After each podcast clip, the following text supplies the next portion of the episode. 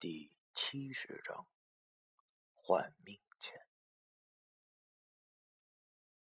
眼见事情败露，我和易星星两人顿时傻了眼。要知道，我俩现在都他妈什么样了？一个半残废，一个窝囊废，而手中又没什么工具。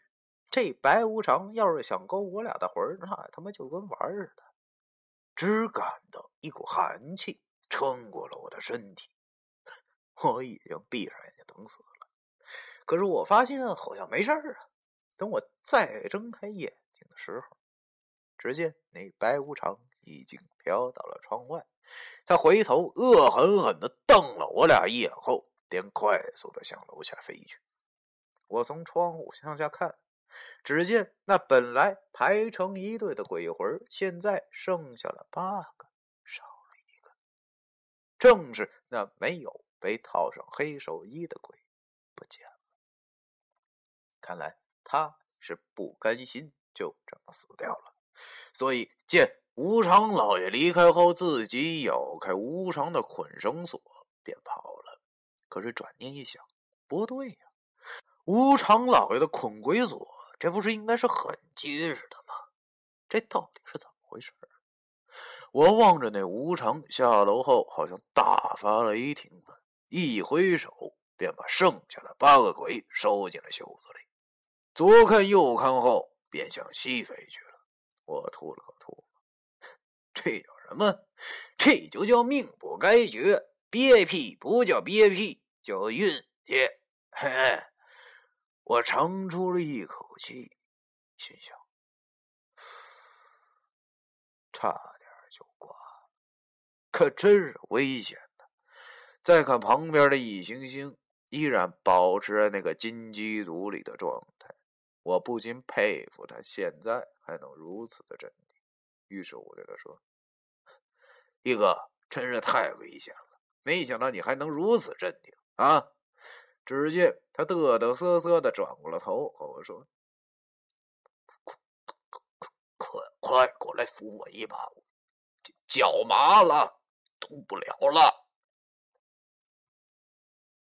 我忙过去扶他，把他扶到床上，把他那条打着石膏的腿吊好后，我坐在床上问他：“哎，我说一哥，你刚才喊啥呀？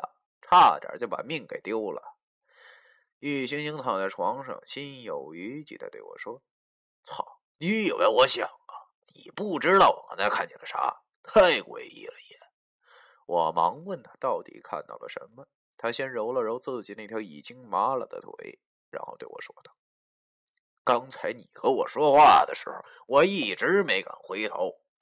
本来呀，那九个鬼他本来他是站的好好的，但是不知道从哪儿冒出了个黑影，一下就把那个没套上寿衣的那鬼的身子上的绳子给扯断了。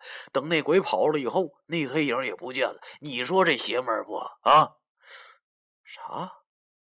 竟然能一下子就拉断捆鬼的绳子，我心中纳闷了，这到底是怎么回事啊？那个黑影是谁呀？他为什么要放走鬼魂呢？这么做有什么好处吗？算了，不想了。那鬼跑不跑跟我俩又有什么关系？现在最主要的是小命保住了，还是快点睡觉才是王道。于是我便对易星星说。哎呀，老易啊，不管咋说，咱是逃过了这一劫呀，现在也算是长了见识了啊，也没啥危险了，该睡觉了，啥事儿都别想了啊，安心养好身体吧。可是，在小蓝灯的照应下，躺在床上的老易的脸色忽然又变得铁青，他半张着嘴，眼睛瞪得大大的，死死的盯。我也感到了，好像有一股寒气传来，使我的身上又起了一层鸡皮疙瘩。不会这么巧吧？我战战兢兢的回头看去，一张类似吊死鬼的大驴脸出现在了我的背后。猛然的惊吓使我一下就坐在了地上。果然，他又折回来了。上眼望去，此时的白无常。正手里掐着他那根哭丧棒，瞪着小眼睛看着我们俩。此时他好像很生气，嘴里当啷出来的长舌头通红通红的，正随着身体轻轻的发抖。一身白袍在小蓝灯的映照下出奇的渗人。完了完了，这回可真毁了！我坐在地上看着无常大爷的怒容，看来我俩是在劫难逃了。可是大风大浪都过去了，要我就这么死心，我还真不甘心。于是我脑子里拼命的想着，在书上看过的有没有什么能对付白无常的方法。别说。望着他头上那大高帽，还真让我想到了一个方法，能收拾他。根据鬼话中记载，白无常的一件生财是有来历的，大致是：如果在坟地郊外遇到白无常后，不要逃，朝他扔砖石，他便会拿身上的金银回砸，等砸光了，就会羞愧而逃，而对方。就可以把财宝捡走，自然是一箭生财了。于是我慌忙四下找砖头之类的东西，可这是在医院的病房里呀，让我上哪儿找砖头去？这简直就是在和粪坑里摸鱼一样的不切实际嘛！看着那白无常一脸煞气的走近，我发誓，我真的是要哭出来了。我感觉我此刻就如……蝼蚁一般在他手里掐着，只要他一用力，我就一定会粉身碎骨了。而老易的表现也比我好不到哪儿去。由于打着石膏的右腿吊着不能动，他只能在床上紧紧的抓着被单哆嗦。那白无常满面怒容的飘到了我的身前，望着他对我缓缓的举起了哭丧棒，我的心就跟落入了井底一般。眼见着死亡就在眼前，我也顾不上什么尊严面子。我连忙对他不停的摆手说道：“别别别别别别，先别动手！我俩是阴阳先生。”没办法，现在只能病急乱投医了。因为刘先生的故事中，我曾经讲到过，以前的阴阳先生和这阴差是有挂钩的。也不知道现在这个时代这一套好不好使了？但是不管好不好使，我都得试试，因为我打心眼里不愿意就这么不明不白的就挂了。别说这一招病急乱投医，还真让我给蒙对了。那白无常听我说出这句话后，明显的愣了一下，他举着哭丧棒，又满眼狐疑的望我俩一眼后，缓缓的放下了哭丧棒。见他放下了凶器，我和床上的老易不约而同的出了口长气。看来有门那白无常的眼神就和刀子一样，在我俩身上扫来扫去。看了好一会儿后，他开口了。由于长长的舌头耷拉在外边，显得有些口齿不清。他用阴阳怪气的声音对我冷冷的说：“阴阳天上。”你的道号是什么？道号，哥们，我哪有什么道号？正当我想随便蒙一个过关的时候，由于那无常口齿不清的关系，床上的易星星把道号听成了外号。他颤抖的说：“这、这、这，他的外号就就就是你爹。”我脑袋嗡的一声，心里哭道：“易星星啊，易星星，你可真是我亲爹！少说一句，你会死啊！”那白无常听后愣住了，好像正在琢磨这三个字是什么意思。老天，这要是让你想明白了，这是你爹的含义，我不是必死无疑吗？于是我连忙把头摇得跟拨浪鼓似的。猛对他讲道：“呃他他他说的是外号，不是道号。我没有道号，我的名字叫崔作飞。我俩真的是白白的阴阳先生啊！”床上的易星星慌忙的说着：“这这真的，纯纯的白菜。”那白无常听完我们说的话后，冷笑了一下，举起了哭丧棒，对我们说：“哼，小小鼠辈，还敢骗你家无常老爷吃阴间饭啊？哪会没有道号？多说无益，受死吧！”他大爷的！我真是没有道号的阴阳先生啊！九叔教我本事以后，也没告诉我我的道号。等等，九叔，对了，他老人家不是在阴间谋了份鬼差吗？如果提他老人家的话，应该能好使吧？只见眼见着要扑街的样子，我连忙对他胡乱说道：“别动手，别动手！我真的没有道号。不过我的师傅……”叫魏凤娇，他也是阴差。你、你、你、你、你、你认识不？好在老天爷饿不死瞎家雀。他见我说出魏凤娇的名字后，又是一愣。他问我：“哎，你是小九的徒弟？”嘿，看来他真认识九叔，太好了。看来有个阴间的公务员当靠山，真是件幸福的事儿啊！这次九叔又变相的救了我一命，我连忙的点头道：“没错，没错，没错，我就是他第三个徒弟，三清符咒的传人。”只见那白无常又放下了哭丧棒，自言自语的说：“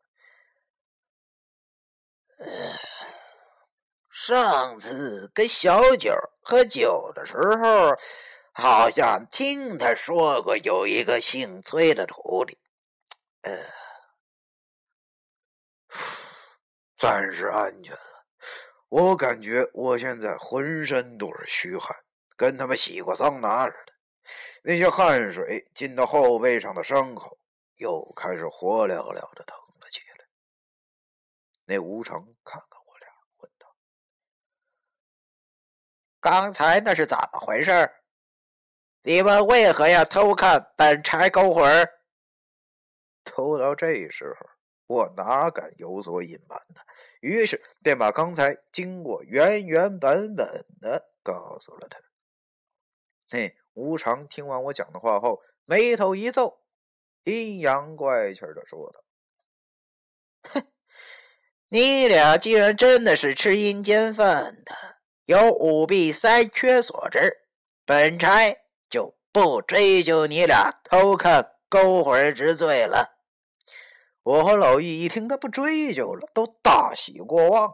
太好了，看来这一次小命又保住了。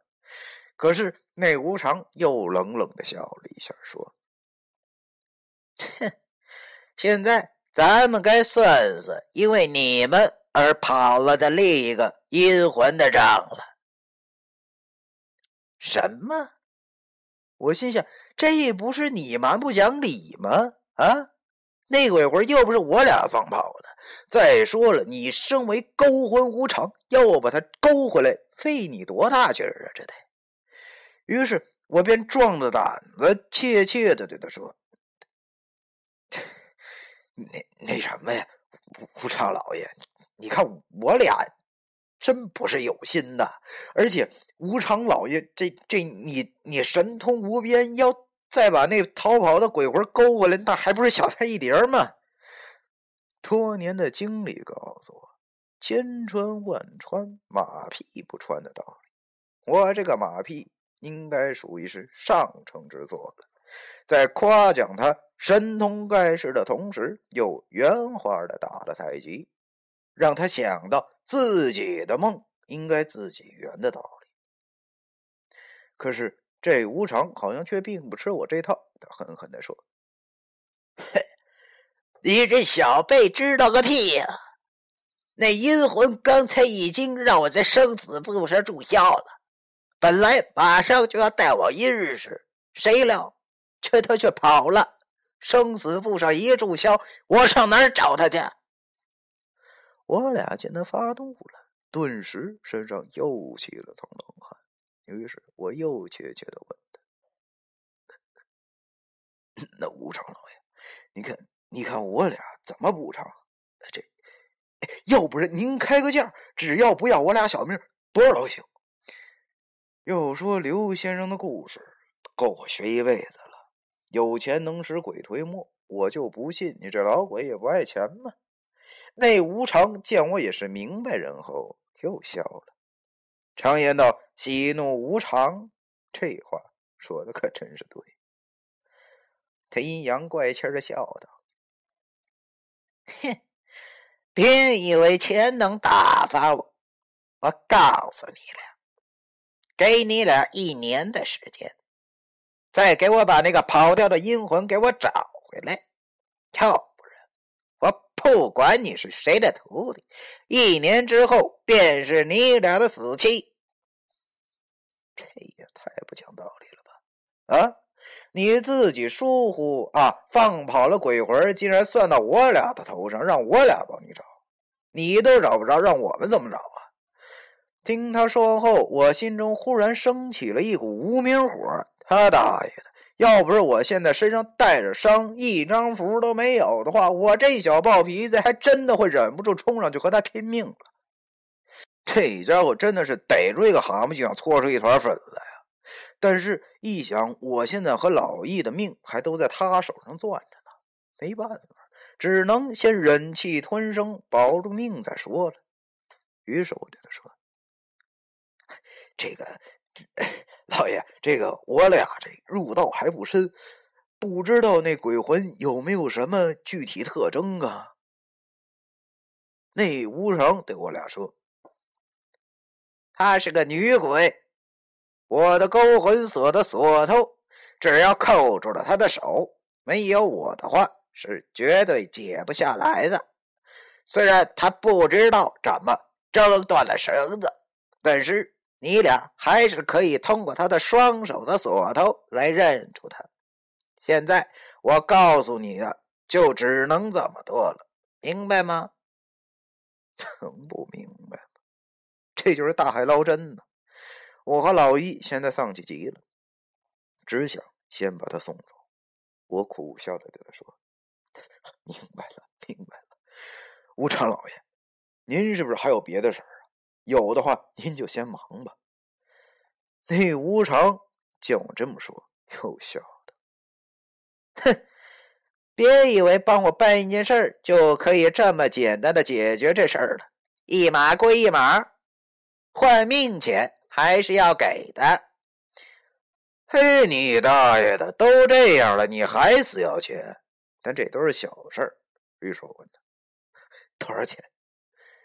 他伸出了三根手指，对我说：“三千亿，一分都不能少，必须是天地银行出的，要不然我们那儿不流通。